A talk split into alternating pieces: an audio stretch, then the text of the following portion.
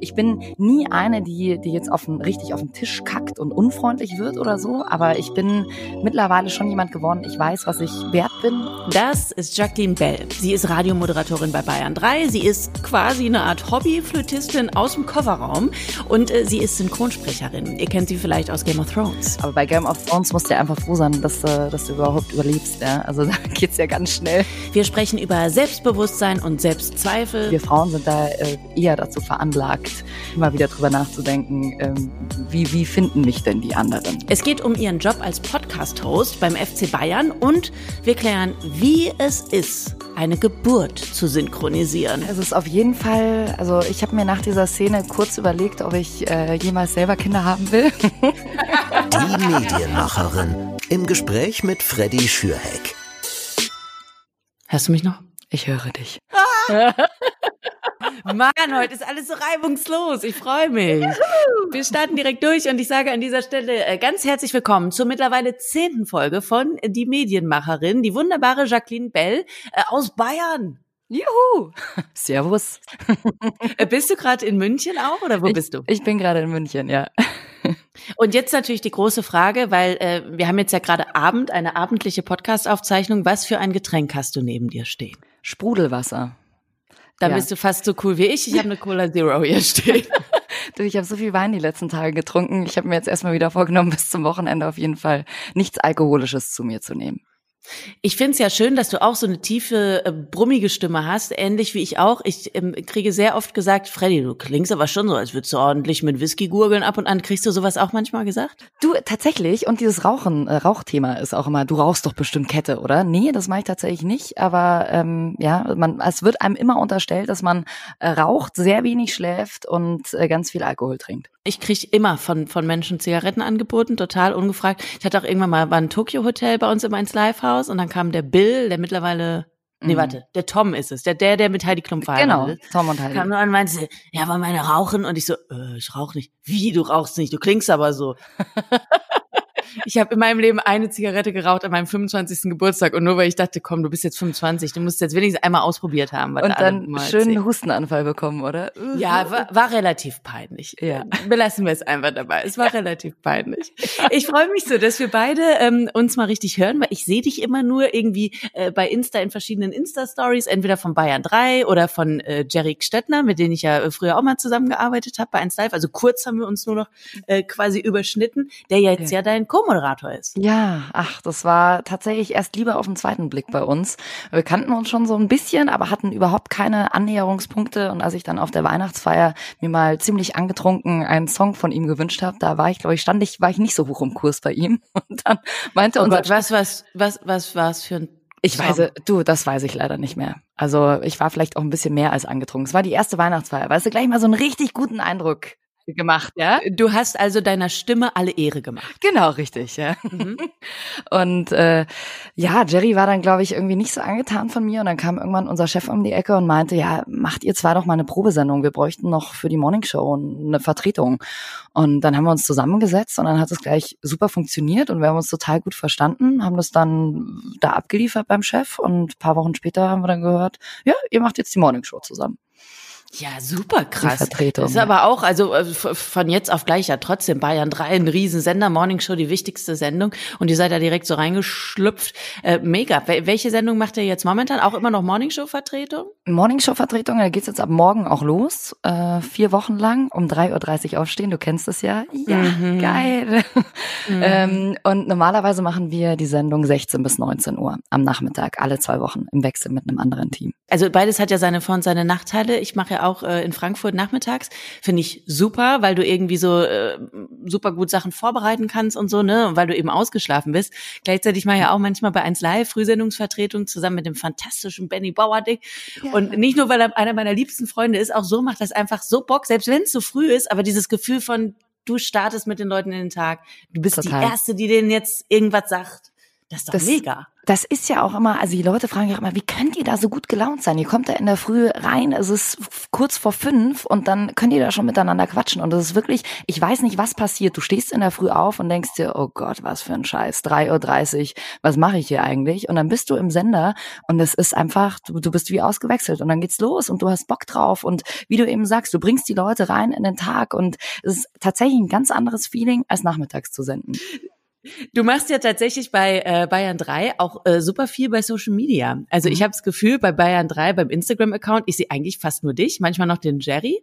Äh, ist das ja. tatsächlich so oder kommt mir das nur so vor? Nee, das ist tatsächlich so. Also dieser Instagram-Account äh, wurde, ich weiß gar nicht, vor zwei, zwei, drei Jahren kam ähm, mein Online-Chef zu mir und meinte, du, wir brauchen da, wir brauchen da jemanden, der den wirklich betreut und der dieses Gesicht von Bayern 3 ist. Und also es dürfen natürlich jederzeit auch meine Kollegen äh, auftreten. Das ist, äh, also ist jetzt nicht so, dass es nur, oh Gott, es darf nur Jackie sein, aber ich bin natürlich dann bei den Events auch dabei, bei den Interviews. Und ähm, es wird alles so ein bisschen praktisch aus meinen Augen gezeigt, was in dieser Bayern 3 Welt so los ist. Weil ich glaube, jeder weiß natürlich auch, du folgst natürlich lieber Menschen als, als nur irgendwelchen ja, Produkten irgendeiner, irgendeiner Marke. Aber ich finde es super, was du bei, bei Insta machst. Ich finde es äh, sehr amüsant und äh, habe äh, jetzt zum Beispiel auch ein Video gesehen, das fand ich sehr schön, äh, wo Jerry versucht, äh, das Auto rückwärts einzuparken und du liegst im Kofferraum und spielst auf einer Blockflöte, das Abstandsmessgerät. Warte, ich hab's auch hier irgendwo. Äh, wie kommt ihr auf solche Ideen? Was habt ihr genommen, dass sowas passiert? Tja, das ist natürlich unser Geheimnis. ähm, Jerry nimmt da tatsächlich irgendwas von, von irgendeiner Substanz Substanz, von der ich nichts weiß, weil der kommt auf sehr viele Ideen. Also das war tatsächlich Jerrys Idee. Und ich, also beziehungsweise dieses Video gibt's ja schon länger. Also das ist ja jetzt äh, kein neues Video und das fanden wir einfach lustig. Haben gesagt, naja gut, passt doch ab in Feierabend und haben das da mit aufgenommen. Und ich meine, weiß wahrscheinlich auch TikTok, da gibt's ja auch viel, viel Inspiration und viel gutes Zeug. Und ähm, ja, da, so holt man sich so seine Inspiration. Da kommt man schon auf die eine oder andere witzige Idee. Und da hört man dich.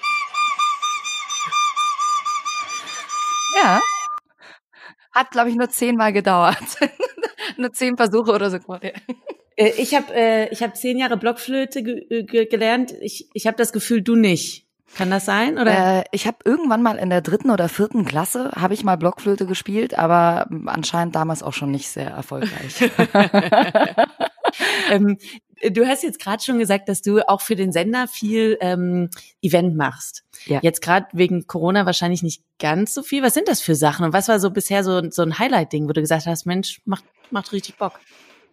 Also ich habe tatsächlich kein Highlight. Das ist jetzt eine sehr unbefriedigende Antwort für dich. Ich finde äh, jedes Event äh, finde ich auf seine Art und Weise irgendwie schön, weil also mir geht's hauptsächlich darum, dass ich da einfach mal Kontakt, direkten Kontakt zu den Hörern habe.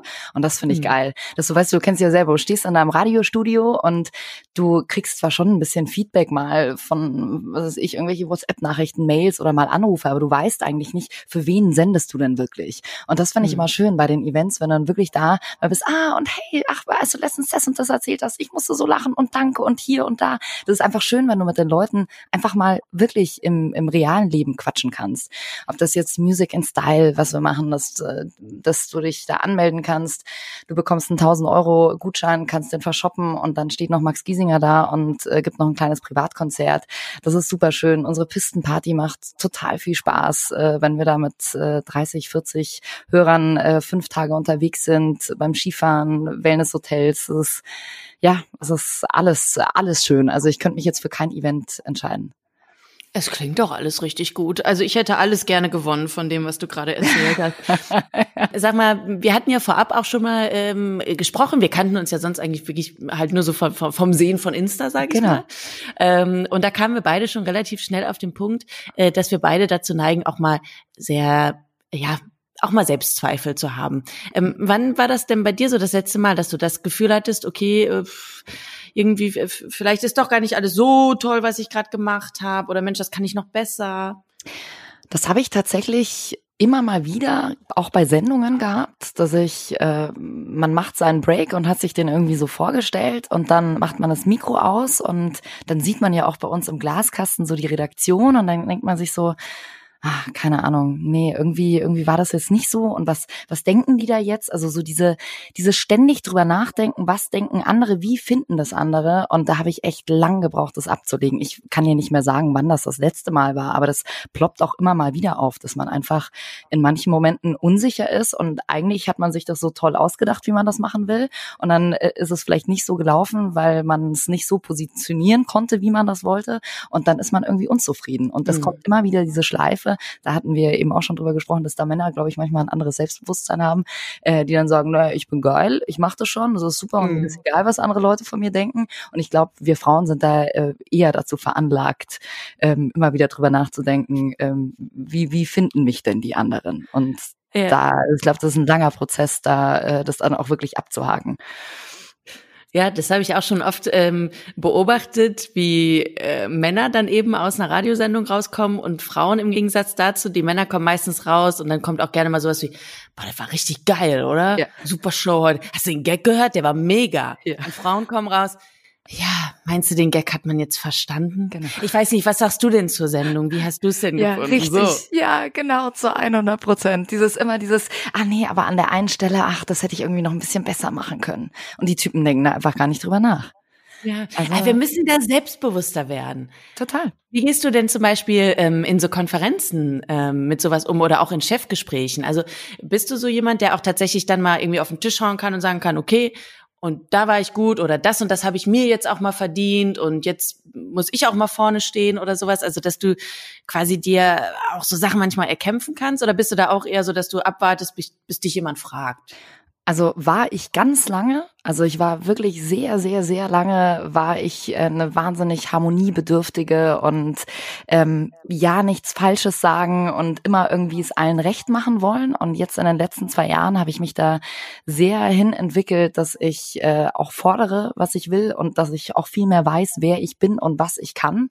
Und ähm, das hängt ja auch mit diesen Selbstzweifeln eben zusammen. Also ich bin nie eine, die, die jetzt auf den, richtig auf den Tisch kackt und unfreundlich wird wird oder so, aber ich bin mittlerweile schon jemand geworden, ich weiß, was ich wert bin und äh, sag dann auch, naja, okay, ähm, wenn ihr das und das haben wollt, dann will ich aber auch das und das Geld zum Beispiel haben. Oder also ich meine, keine Ahnung, bei Sendungen hatte ich das tatsächlich, lass mich mal überlegen. Hatte ich das? Nee, also ich habe irgendwann schon kommuniziert. Ich habe ja in der Nacht angefangen bei Bayern 3 und habe dann irgendwann schon kommuniziert. Also ich will jetzt nicht für die nächsten fünf Jahre ähm, die Nachtsendung machen überlegt, wir, was wir machen können. Und dann bin ich langsam ins Wochenende gekommen und jetzt kam es eben vor anderthalb Jahren, dass ich mit der ähm, mit der Nachmittagssendung mit Jerry, dass die dann praktisch angeflogen ist. Ich habe das immer wieder kommuniziert, aber ich glaube, ähm, ja, ich könnte da noch äh, rabiater sein, aber das ist auch irgendwie nicht so meine Art und Weise. Ähm, das dann durchzusetzen, weil du ja weißt auch, du es hängen ja auch andere Kollegen dran. Also ich würde jetzt mir würde jetzt niemals einfallen, dass ich irgendwo hingehe und sage, ja, aber ich will jetzt die und die Sendung haben, sonst bin ich weg. Ja. Also so ja, jemand ja, bin ich überhaupt nicht. Ich will ich will schon, dass ich da bin, weil ich äh, weil ich gut bin und weil man mich da haben will. Also nicht irgendwie auf Teufel komm raus alles einfordern, aber trotzdem bist du auch eine, die selbst wenn sie im Kofferraum liegt, auch mal den Ton angeben kann. So ist es, ja. Ich glaube, ich bin so ein Mittelweg, genau. Du hast mir verraten vorab schon, als wir beide telefoniert haben. Äh, ähm, dass du tatsächlich auch mal eine Geburt synchronisiert hast. Und mit diesem wunderbaren Thema würde ich gerne in den Themenblock der Synchronisierung äh, einsteigen. Ich bin mir ziemlich sicher, dass ähm, sehr viele das jetzt sehr spannend finden, wie es ist, als Synchronsprecherin zu arbeiten, wie man da reinkommt und so, weil ich auch von vielen weiß, auch von Kolleginnen aus meinem direkten Umfeld, die sowas super gerne machen würden. Deswegen bin ich sehr gespannt, was du uns alles erzählst. Aber starten wir mit der Geburt. Wie synchronisiert man eine Geburt? Es ist auf jeden Fall, also ich habe mir nach dieser Szene kurz überlegt, ob ich äh, jemals selber Kinder haben will. ich habe gedacht, oh Gott, wenn es ohne Schmerzen, wenn das schon so anstrengend ist, ja, ähm, stehe ich das überhaupt im Real Life durch? Naja, also du hast beim Synchron letzten Endes, äh, siehst du, guckst du dir die Szene vorher an und dann ist diese ganze Szene, also diese ganze Geburt, äh, ist dann in kleinste Teile eingeteilt. Also das äh, ist dann zum Beispiel, was ich, sie atmet ein und schreit dann ganz laut los. Das ist dann praktisch diese Wehe und das musst du versuchen als Sprecherin dann eben komplett abzunehmen. Und dann musste, also meistens werden diese Schreitakes erst am Ende des Termins praktisch hingelegt, ganz zum Schluss, weil nach dem Schreien ist deine Stimme, da kannst du noch so gut aus dem Bauch rausatmen, äh, deine Stimme ist einfach angekratzt und so ein bisschen am Arsch. Und ähm, naja, dann holst du tief Luft und dann schreist du aus dem Bauch raus und musst halt versuchen, es möglichst gleich auf den Punkt drauf zu kriegen, sonst musst du den Take halt dann vielleicht auch, was ich, fünfmal, sechsmal, siebenmal, achtmal machen, wenn es nicht passt. Und so hangelst du dich dann durch die ganze Szene durch. Und wie lange hast du gebraucht für die Geburt? Ach, ich weiß gar nicht, aber es ging. Also es, die sind dann auch von der von der Technik und von der Regie sind die die checken, die wissen das ja auch, dass das anstrengend für die Stimme ist. Da kann dann vielleicht auch mal ein bisschen was hingeschoben werden und so. Also meine Geburt in dem Fall ging dann relativ schnell. Ich glaube, so in einer Viertelstunde war ich durch. Rekord. yes. Juhu.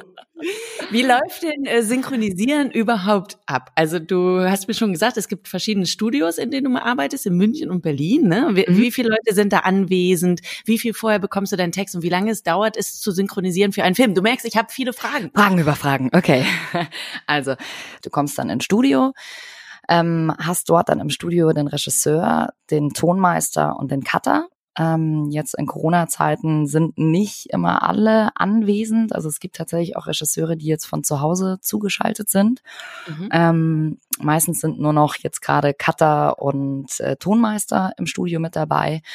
Und dann kommst du rein, dann siehst du eigentlich das erste Mal deinen Text. Bei ganz großen Kinofilmen hast du ihn vielleicht vorher gesehen, aber ich glaube jetzt in meiner, wie lange spreche ich jetzt schon, seitdem ich zwölf bin, also auch schon ein paar Jährchen, glaube ich, habe ich drei Filme bisher vorher gesehen. Also es ist wirklich selten. Normalerweise kriegst du vorher gar nichts, du kommst ins Studio rein, guckst dir mit dem Regisseur die erste Szene an, der erklärt dir ein bisschen was zu deiner Rolle, wer bist du, was machst du, welche Beziehungen hast du zu A und B? Und äh, dann guckst du dir den ersten Take an, siehst ihn praktisch auf Deutsch vor dir übersetzt in einem Buch. Jetzt mittlerweile ist es nur noch auf, auf Displays drauf.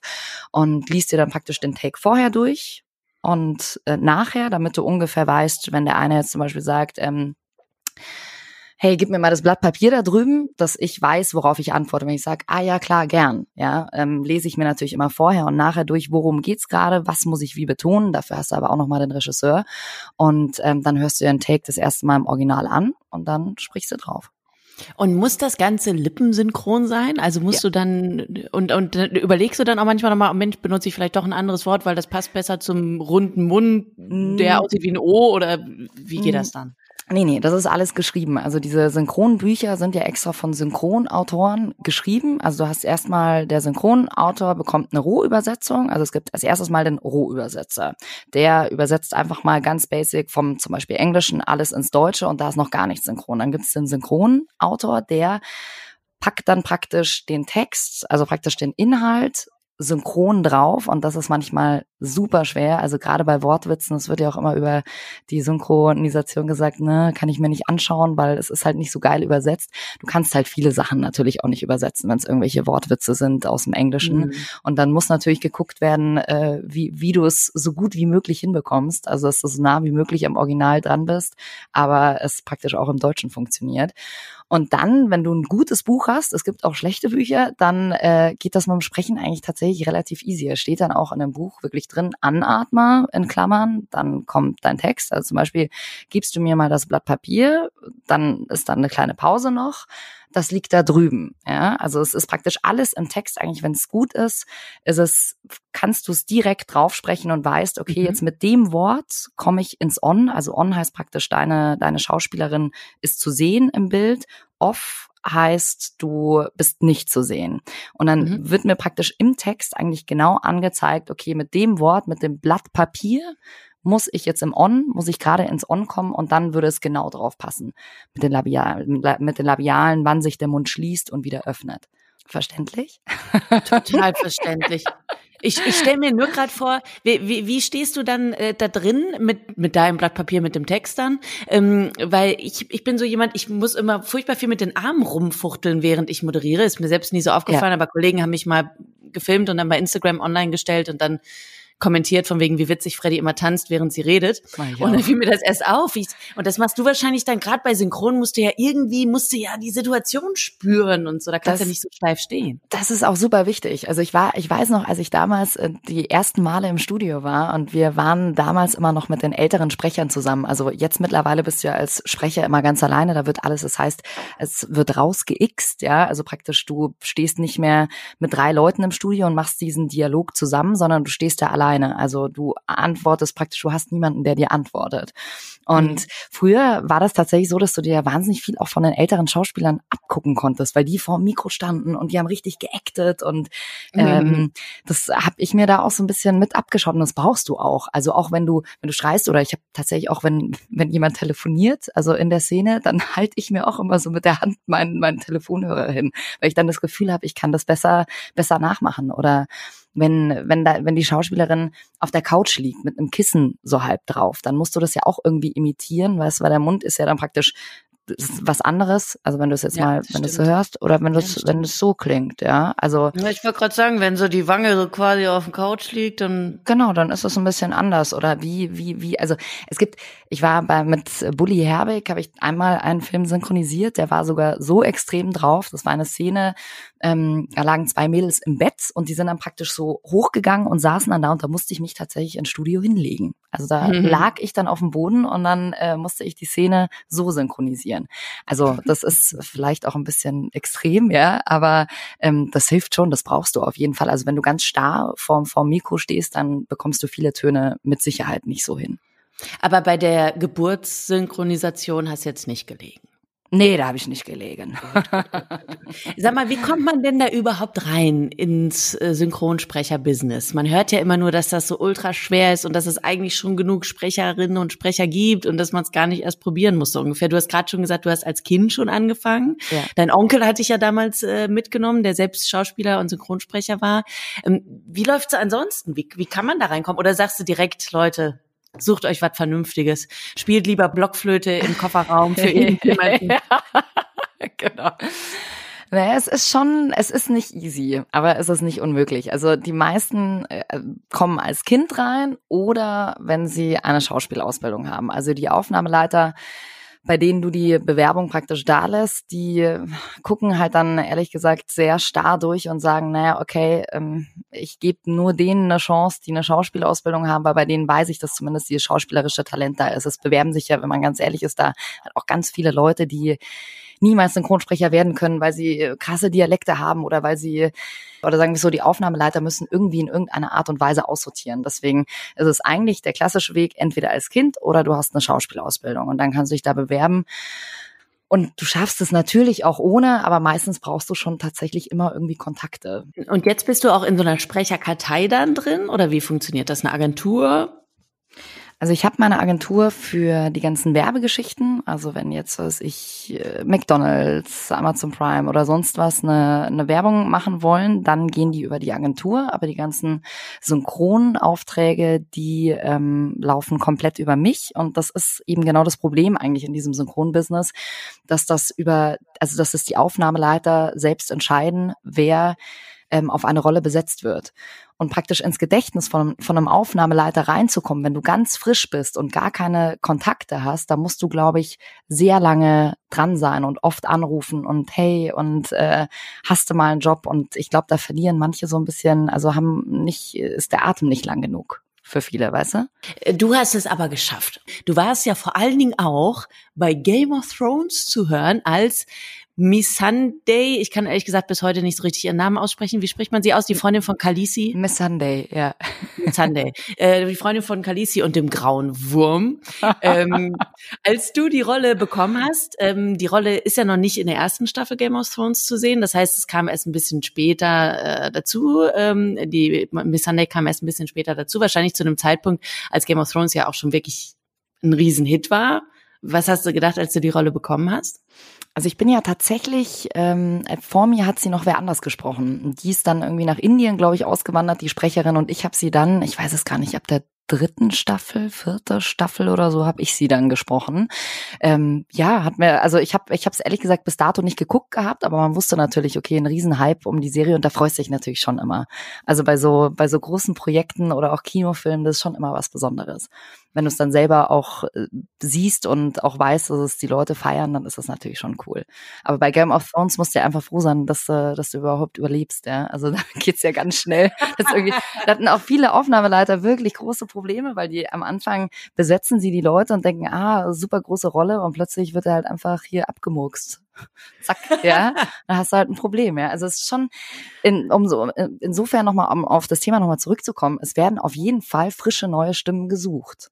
Und gerade bei einer Serie wie Game of Thrones, wo ständig jemand stirbt, da bist du schnell mit den 500 Synchronsprechern in Deutschland auch dann durch. Ne? Richtig. Und dann brauchst du für die neuen Rollen wieder neuen Sprecher. Genau, so ist es witzig. Ja. Aber bei Game of Thrones stelle ich es mir ja auch gerade wirklich krass vor. Stimmt, da habe ich gar nicht drüber nachgedacht. Da hast du wahrscheinlich dann ja auch von Staffel zu Staffel immer ein bisschen äh, Angst gehabt, sage ich mal, oder zumindest Bedenken, na, bin ich überhaupt noch dabei oder ja. bin ich dann direkt tot in der ersten Folge? Also ich meine, meine hatte ja eh tatsächlich nie viel. Die hat ja immer nicht wahnsinnig viel gesagt. Insofern, das war eh mal so eine kleine Rolle. Aber jetzt äh, gegen Ende wusste ich dann, ja, du hast noch einen Take.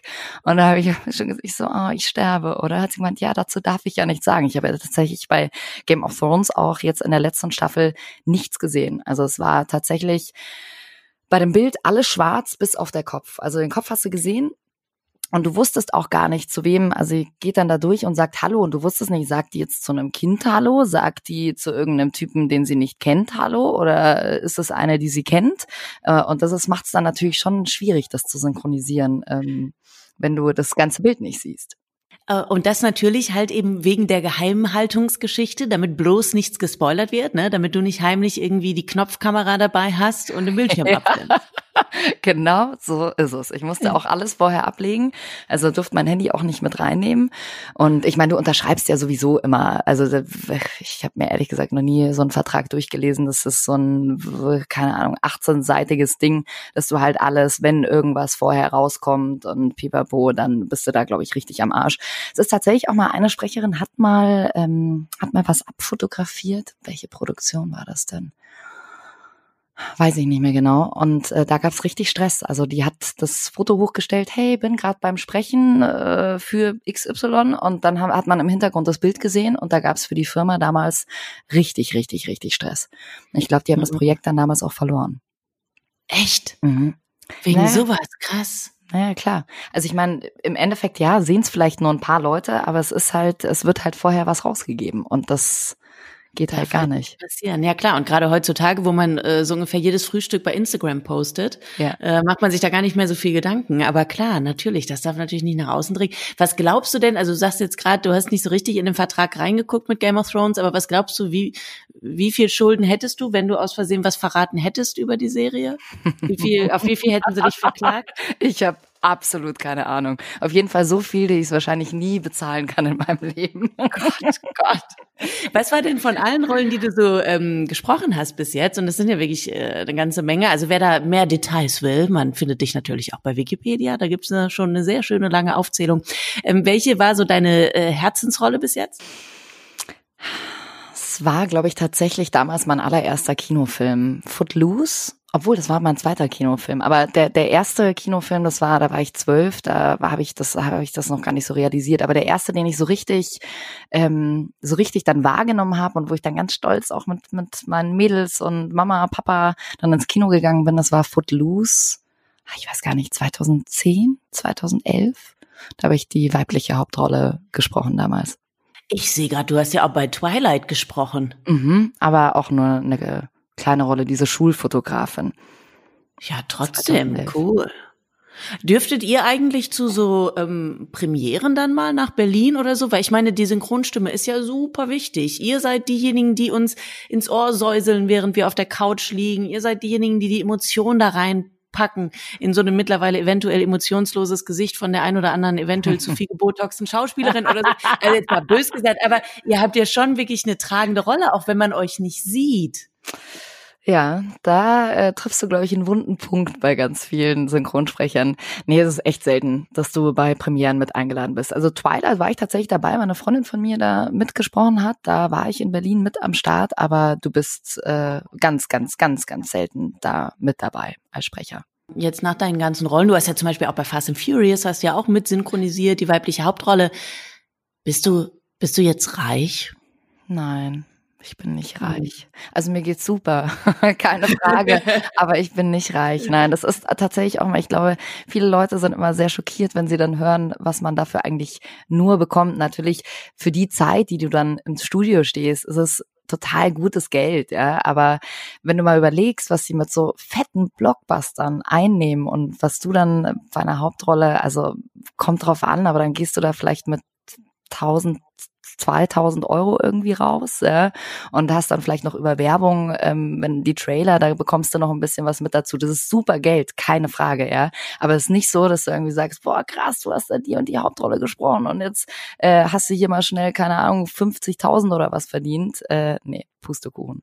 Und das ist auch nicht neu verhandelbar, dass wenn du zum Beispiel jetzt bei Game of Thrones oder so, dass du irgendwann gesagt hättest, hier, die Miss Sunday, die hat jetzt aber auch nochmal drei Sätze mehr als in der letzten Staffel und die ist auch wichtig da will ich jetzt mehr. Du kannst das schon machen und das machen Sprecher, also das machen wir Sprecher auch immer wieder und auch wenn du eine, eine fixe Schauspielerin hast, dann kannst du da auch noch ein bisschen mehr aufrufen, aber wir sind so in dieser Range. Es werden trotzdem niemals, auch wenn du, frag mich nicht, Tom Cruise sprichst, dann wirst du trotzdem auch nicht für einen, keine Ahnung, Mission Impossible, wirst du trotzdem nicht mit deinen 20.000 rausgehen. Und gerade bei dem Sprecher von Tom Cruise natürlich auch eine riesige Herausforderung, weil der hat ja nun mal wirklich das sehr gebotoxte Gesicht. Da muss man viel Emotion reinlegen. Genau. Ja. Aber das ist schon ja. krass, dass die Rolle ja. da, wenn man das so im Verhältnis sieht, denn Tom Cruise kriegt dann die 10 Millionen oder was? Ja. Und sein also wie gesagt, nagel mich nicht drauf fest, vielleicht, äh, keine Ahnung, vielleicht bekommt er auch viel, viel mehr, aber es ist nicht das Geld, dass er, also ich habe da jetzt mit ihm nicht drüber gesprochen, keine Ahnung, vielleicht hat er da einen Wahnsinnsdeal sich ausgehandelt, aber also eigentlich in dem Bereich machst du wesentlich mehr Geld mit einer Werbung, die hoch mhm. und runter läuft, als, äh, als mit diesen ganzen Synchrongeschichten. Deswegen sagt ja auch immer jeder so, oh krass, du sprichst den und den, aber du hast eigentlich viel mehr davon, wenn du eine durchlaufende Serie hast. Sowas wie Reich und Schön damals. Die haben damals viel Kohle verdient. Weißt du, so eine Serie, wo du einfach nicht nur einmal im Studio bist und dann ist es durch, das Projekt, sondern wo du, was weiß ich, jeden, jeden zweiten Tag ins Studio kommst, weil es einfach eine Telenovela ist, die ständig läuft. Da machst du letzten Endes mehr Geld als mit einem riesengroßen Kinofilm. Oder eben, wenn du so eine tolle, gut laufende Zeichentrickserie äh, sprichst. Du hast genau. ja gerade auch schon gesagt, du machst hast auch schon Zeichentrickfiguren äh, mhm. äh, synchronisiert. Irgendwer, den wir kennen? Ich weiß nicht, ob du dir die Pyjama-Helden anguckst, die PJ-Masks. Wahrscheinlich nicht, oder? Nee, sind das die beiden Bananen? Die Bananas in Pyjamas kenne ich nur. nee, das ist äh, Jerrys Tochter guckt äh, tatsächlich die PJ Masks und hat sie lange geguckt. Und da spreche ich einen, da guck, äh, spreche ich Romeo, einen kleinen bösen Jungen. Du sprichst einen kleinen Jungen. Ja, der kann richtig fies sein. Hey, Pyjama Masks, ich hab euch gleich. Hier geblieben. Wie geil. Aber lustig, ich habe das äh, irgendwann mal gehört, auch dass, dass oft eben Frauen die kleinen Jungs synchronisieren, halt in so Zeichentricksachen und so, weil das irgendwie stimmlich gut passt. Und stimmt, das passt ja mega. Ja, auch die, äh, auch Bart Simpson ist ja auch von einer Frau, wird ja auch von einer Frau gesprochen. Ja, aber krass, also äh, mega, wie schnell du das natürlich dann auch switchen kannst. Aber gut, das ist halt eben dein Beruf als Synchronsprecherin. Ähm, du hast ja eigentlich tatsächlich auch noch mal einen ganz anderen Background. Also neben Synchronsprechen und äh, Moderieren könntest du jetzt ja eigentlich auch in einem ganz anderen Business arbeiten. Ich habe gesehen, du hast ja eigentlich Pharmazie studiert. Deine Eltern hatten wahrscheinlich schon gehofft während des Studiums, dass du was Ordentliches machst und Ordentliches lernst. Und jetzt bist du Moderatorin geworden. Ja, oh. genau. Und äh, sitze im Kofferraum und flöte. so haben wir uns das für unser Kind nicht vorgestellt. Nee, meine Eltern sind wirklich sehr entspannt. Die haben immer gesagt, hey, mach was auch immer du willst und äh, Hauptsache du bist glücklich. Also meine Eltern ja. sind da überhaupt nicht erfolgsorientiert oder so. Aber wie kam denn, wie kam denn dieser Umschwung dann eben von Synchronsprecherin als Kind zu Pharmaziestudentin dann nach dem Abi zu dann jetzt doch wieder Synchron und Moderation? Du, also ich wusste damals ähm, nicht, ob ich mir damit wirklich mein Leben finanzieren kann und ob ich das auch wirklich hauptberuflich machen will, Synchronsprechen. Also ich hatte ja damals noch nicht viel mit, mit dem Radio zu tun gehabt und äh, war dann fertig mit dem Abi und habe schon auch gesehen, dass gerade Frauen ähm, ab 40 einfach nicht mehr viel zu tun haben. Wenn du die ganzen Filme mal anschaust, dann sind das halt alles junge Frauen und wenn du, du wirst eben, wie ich, wie ich es vorhin erklärt habe, von den Aufnahmeleitern besetzt, die dich ja dann auch praktisch die, die wissen, du bist 50, auch wenn du vielleicht jünger klingst und dann besetzen sie dich da aber vielleicht auch nicht mehr drauf, weißt du? Mhm. Also du bist einfach da sehr abhängig von, von Leuten, die dich auf die Rollen besetzen müssen und das war mir einfach damals zu unsicher und ich habe gesagt, du, ich lasse das jetzt einfach mal so ein bisschen weiterlaufen, habe dann ein Praktikum bei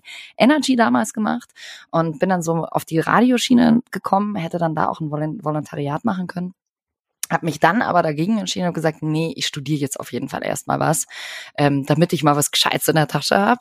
Das habe ich dann tatsächlich äh, auch durchgezogen, obwohl ich äh, zwischendrin mal wirklich äh, nah dran war, es aufzugeben. Aber man zieht's ja doch immer, also ich bin immer so ein Mensch, wenn ich da was angefangen habe, denke ich mir, oh Gott, dann waren jetzt aber die letzten drei Jahre umsonst. Nee, das kann ich ja. nicht, ja. Und dann ja. ziehst du es noch durch.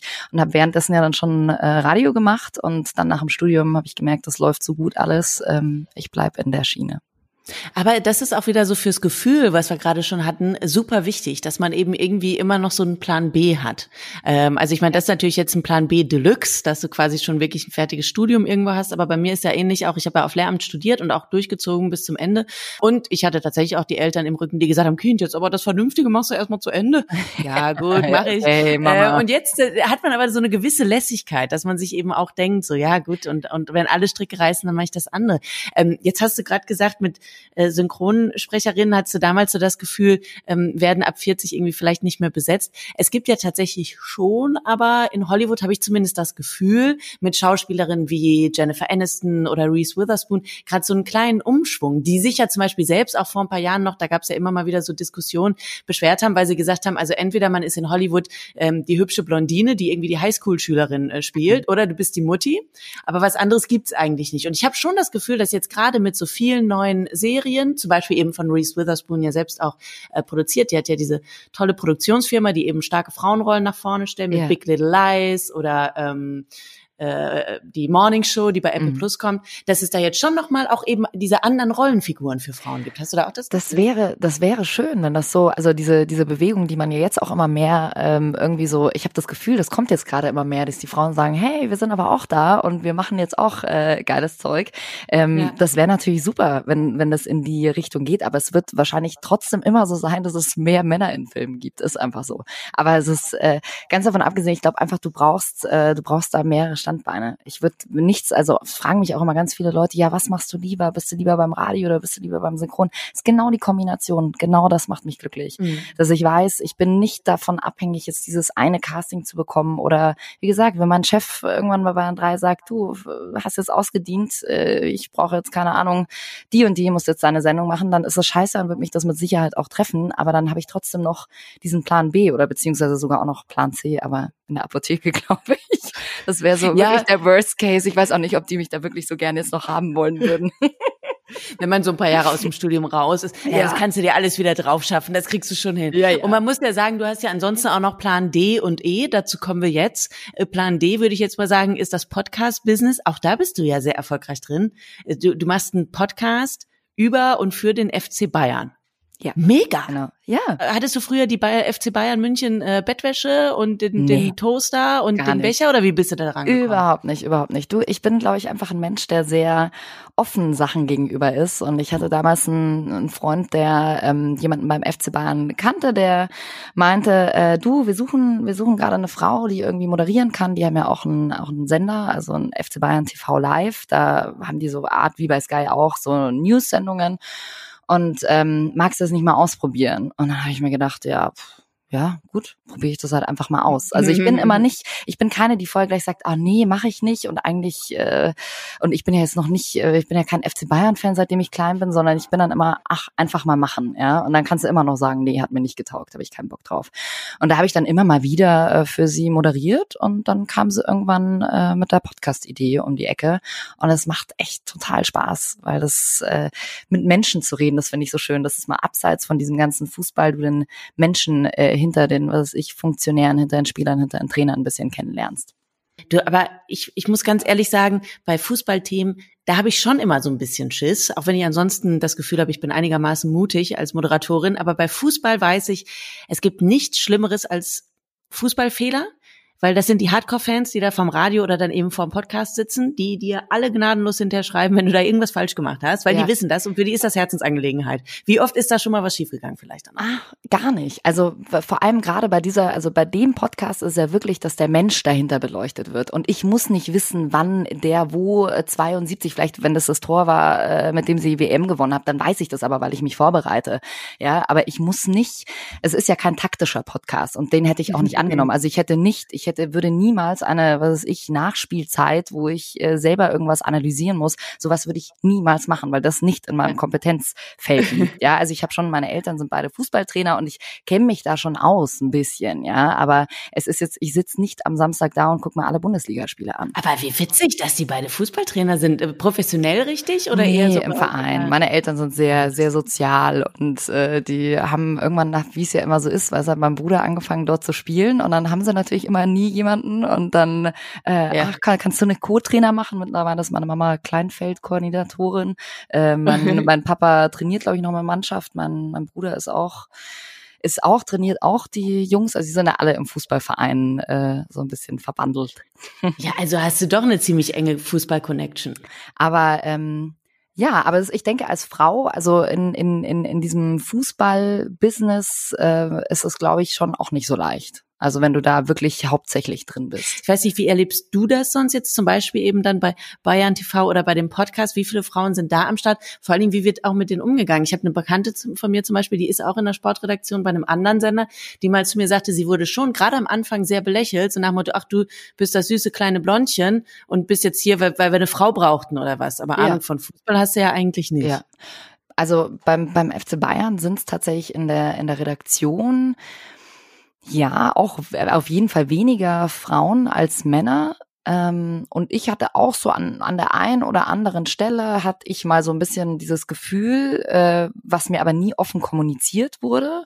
Aber ich glaube, das hat dann auch wieder viel mit dir selber zu tun. Weißt du, dass du selber hast das Gefühl, ah, ich weiß natürlich jetzt nicht so viel wie derjenige, der sich hauptsächlich damit beschäftigt und der das vielleicht schon seit, was weiß ich, seinem äh, sechsten Lebensjahr äh, im Fußballverein ist. Und das ist, glaube ich, oft das Problem, dass man dann irgendwie das Gefühl hat, jemand sagt was zu dir und du kannst es ja immer interpretieren, wie du willst, weißt du? Mhm. Also genauso wie bei einer WhatsApp-Nachricht. Du kannst sie nett lesen, also du denkst, ach, das ist jetzt nett geschrieben, kannst es aber auch äh, äh, auffassen als, oh, jetzt hat er aber schon ein bisschen pissy geschrieben, obwohl es derselbe Satz ist, weißt du?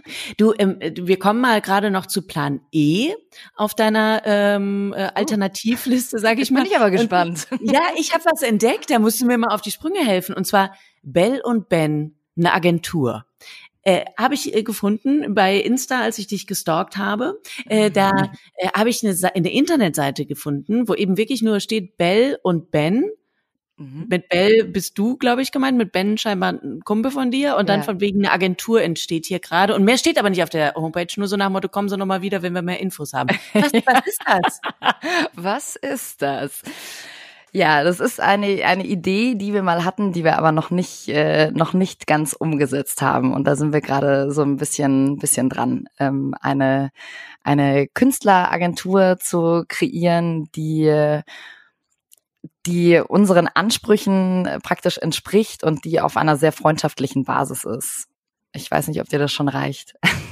Okay, ich sehe das jetzt einfach mal als Teasing an genau. und ich schreibe auch das nochmal auf die To-Podcast-Liste. Ich lade dich einfach irgendwann nochmal ein, wenn die Agentur am Start ist und dann äh, müssen wir da nochmal ausführlicher drüber reden. Du, äh, jetzt haben wir schon deine Pläne ähm, A bis E durch, Jacqueline. Ich muss ganz ehrlich sagen, ich glaube, ich kenne wenige Menschen, die so viel arbeiten wie du. Äh, das hört sich alles so viel an, alles natürlich spannend, äh, alles äh, bereichernd auf verschiedenen Ebenen. Aber wann schaltest du denn eigentlich mal ab? Wie machst du mal Pause? Also ich habe tatsächlich jetzt ein bisschen runtergefahren, weil es wirklich viel war in, in den letzten Jahren einfach äh, und mache jetzt seit Februar tatsächlich keine keine Schichten mehr am Wochenende bei Bayern 3, was mir echt schwer gefallen ist. Wenn du immer, wenn du was machst, worauf du Bock hast und wenn wenn du was gut findest, dann fühlt sich das ja auch nicht wie Arbeit an. Also ich habe tatsächlich nie dieses, ich stehe auf und denke mir, oh Gott, jetzt habe ich wieder eine ganze Woche vor mir. Das gibt's nicht. Das ist aber natürlich auch auf der anderen Seite sehr gefährlich, weil man dann sehr in dieses Arbeitsding reinkommt und hier noch, ach und das packe ich mir hier noch rein.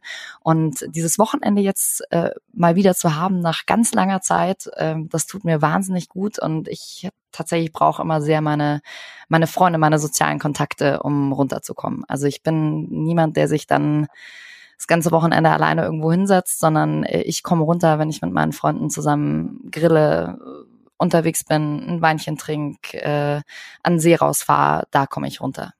Ich werde dich weiter stalken und es weiterhin äh, aus der Ferne, aus Köln betrachten, was du da alles treibst in München. Ähm, wir sind jetzt fast am Ende unseres Podcasts. Ich würde dich bitten, weil es eben schon so schön klang ähm, und weil wir jetzt ja am Ende sind und du gesagt hast, die Comic-Stimme machst du immer nur am Ende, magst du die Abmoderation dieses Podcasts machen als eine Mischung aus Moderatorin, die du bist und Zeichentrickfigur, die du schon gesprochen hast? Ach Gott, du bist ja süß. Ja klar, mach mal.